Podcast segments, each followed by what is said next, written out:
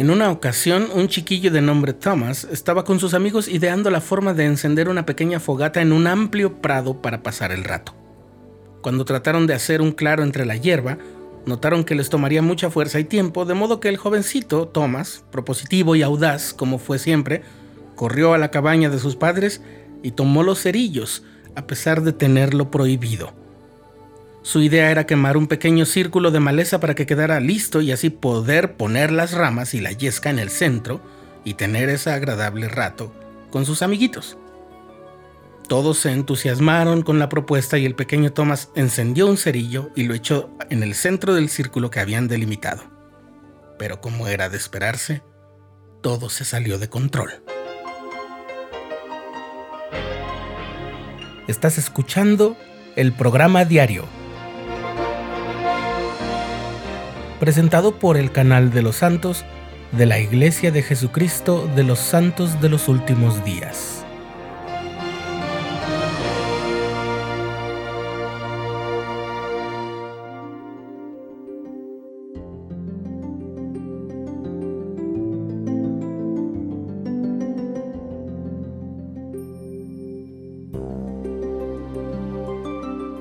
Los niños entraron en pánico al darse cuenta del peligro.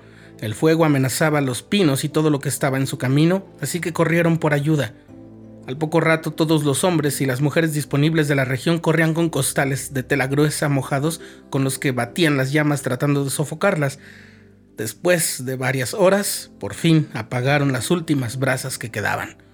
Se habían salvado los pinos de tantos años, así como las casas, que las llamas iban a alcanzar y consumir. Ese día el jovencito Thomas y sus amigos aprendieron una lección muy importante. El valor de la obediencia. Ese pequeño era Thomas Spencer Monson, que llegó a ser presidente de la iglesia. Él relató esa experiencia para explicar que hay reglas y leyes que contribuyen a nuestra seguridad. Muchos mandamientos de Dios son como aquella indicación de no tomar los cerillos, son para preservar nuestra seguridad espiritual a fin de que logremos exitosamente transitar por esta existencia mortal, muchas veces peligrosa, y regresar entonces en su momento a nuestro Padre Celestial.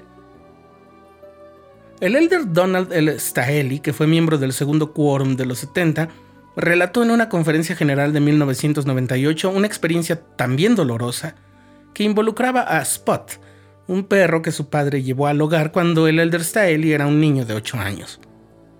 Le enseñé algunas jugarretas, cuenta él, y a obedecer mis órdenes, y el cachorro aprendió todo muy bien, excepto que no podía contenerse de perseguir y ladrar a los autos que pasaban por esa calle polvorienta de nuestra casa.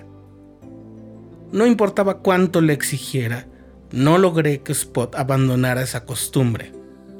El elder Staheli narra que cierto día un vecino conducía su camión a alta velocidad y justo cuando Spot se acercó al camión en su acostumbrada manera agresiva, el hombre ya no pudo maniobrar para evitar pasarle por encima con una de las ruedas traseras.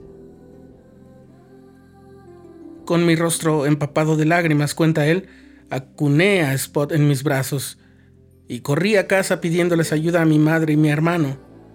Cuando terminamos de limpiarle la sangre de la cabeza, nos dimos cuenta de que la desobediencia le había causado un golpe fatal.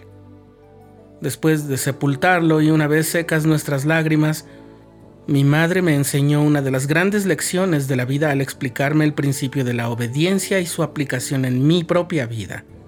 Me hizo ver con claridad que los actos aparentemente pequeños de desobediencia pueden resultar en consecuencias desdichadas de largo plazo en lamentaciones y aún en resultados funestos. ¿Cómo ve el Señor nuestra obediencia? Ciertamente la toma mucho en cuenta. En el libro de Mormón el joven Nefi les recuerda a sus hermanos que si bien el Señor ama a toda carne igual, el justo es favorecido. ¿Suena injusto? Si el perrito Spot hubiera desarrollado el modo de obedecer la indicación de no salir corriendo contra los autos, habría sido muy poco probable que su vida terminara del modo en que lo hizo.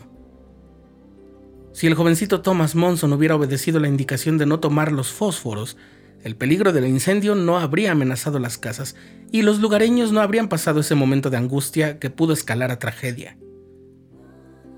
Al madurar en el Evangelio, aprendemos el valor de la obediencia a los principios que constantemente nos asociarán con las enseñanzas de nuestro Salvador y de los profetas.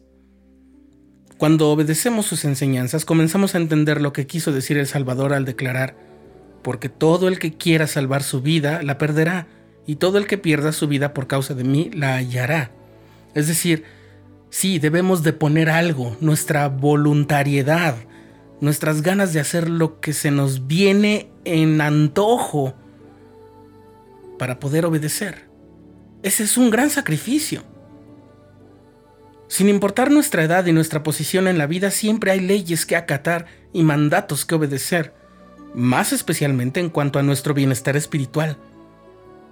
La obediencia a los principios del Evangelio es la única manera segura de lograr la felicidad eterna.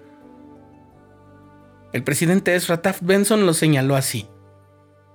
Cuando la obediencia deja de ser motivo de fastidio y pasa a ser nuestro cometido, ese es el momento en que Dios nos investirá con poder.